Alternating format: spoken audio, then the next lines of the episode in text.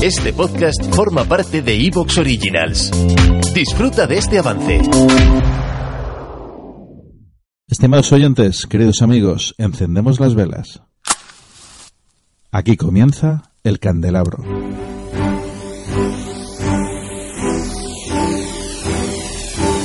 El más allá, ufología, encuentros cercanos a la muerte, arqueología imposible, leyendas y misterios de la historia. Todos los sábados a las once y media de la noche encendemos las velas en la Inter 96.8.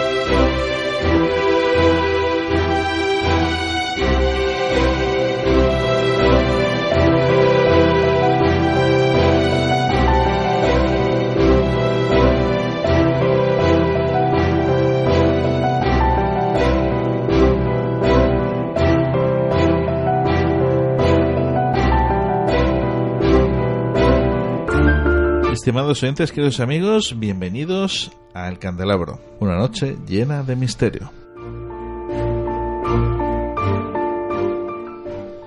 A mi lado se encuentra Juan Antonio Sosa. Muy buenas noches, Juan Antonio. Hola, buenas noches, ¿qué tal, Fernando? A mi izquierda, Nacho Mírete. Muy buenas noches, Nacho. Muy buenas noches, un placer estar otra vez de nuevo con vosotros. Esta noche, como bien decía antes, es una noche llena de misterio, cargadita.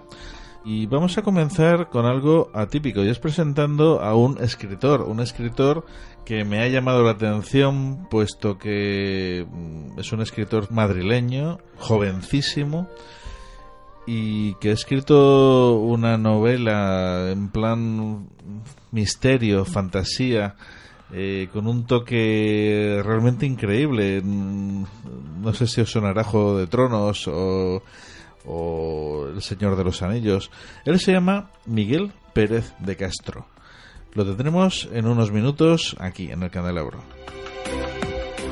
A continuación, entrevistaremos a José Alonso. José Alonso es cardiólogo del Hospital Virgen de la Resaca de Murcia y está especializado en encuentros cercanos a la muerte.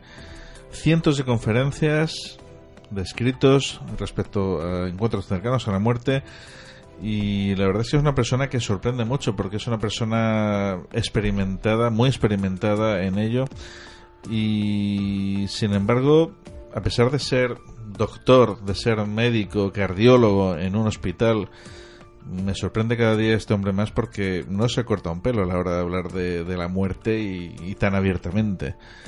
Lo tendremos también posteriormente detrás de Miguel Pérez de Castro. ¿Comenzamos?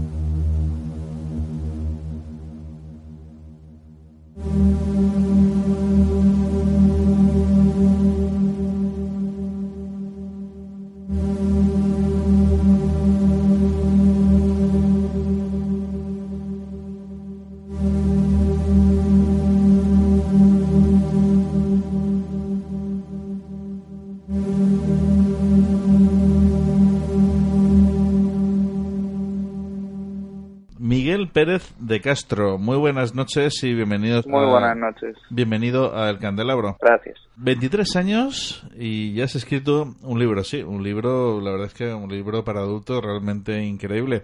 ¿A qué aspiras? ¿Cuál es tu límite? Pues no lo sé, la verdad, eh, esto comenzó como, como una ilusión y, y seguimos por el mismo camino. O sea, no me he planteado en ningún momento eh, llegar hasta ningún lado. Es simplemente hasta donde me lleve.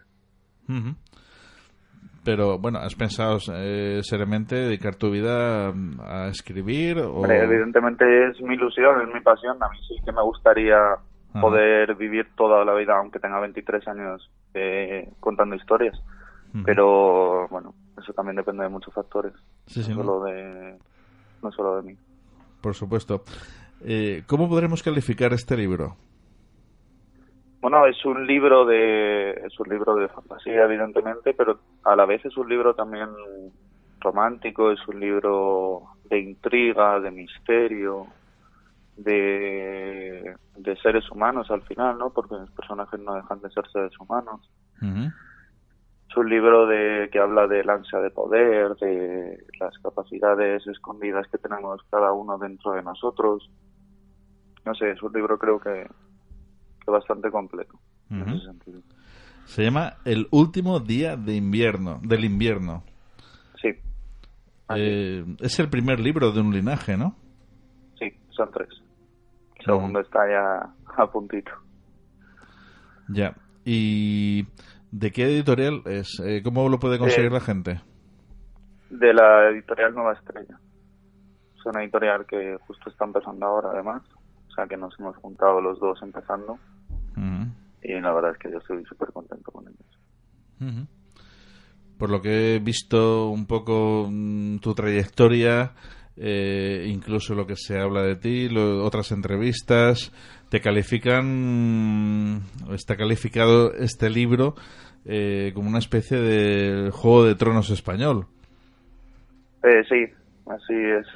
Eh, la verdad es que, evidentemente, para mí que estoy empezando ahora, pues es un orgullo tremendo que te comparen con una persona, vamos, con una persona y con unos y con unos libros tan tan tan tan buenos, tan fuertes como como puede ser Juego de Tronos. Ujú. Evidentemente tiene sus similitudes, tiene sus diferencias, pero claro, para mí, pues ya te digo, o sea, un honor, un orgullo y algo que te empuja a seguir hacia adelante. ¿Tiene algún trasfondo real este libro? En- me lo han preguntado ya en varias entrevistas. Eh, al final, cuando tú escribes un libro, cuando tú cantas una canción o cuando tú pintas un cuadro, tú transmites una serie de cosas que quieres transmitir, pero luego hay una cosa maravillosa, que es que la gente que, que ve el cuadro que escucha la canción o que lee el libro, ve cosas distintas a lo mejor a las que has querido transmitir tú.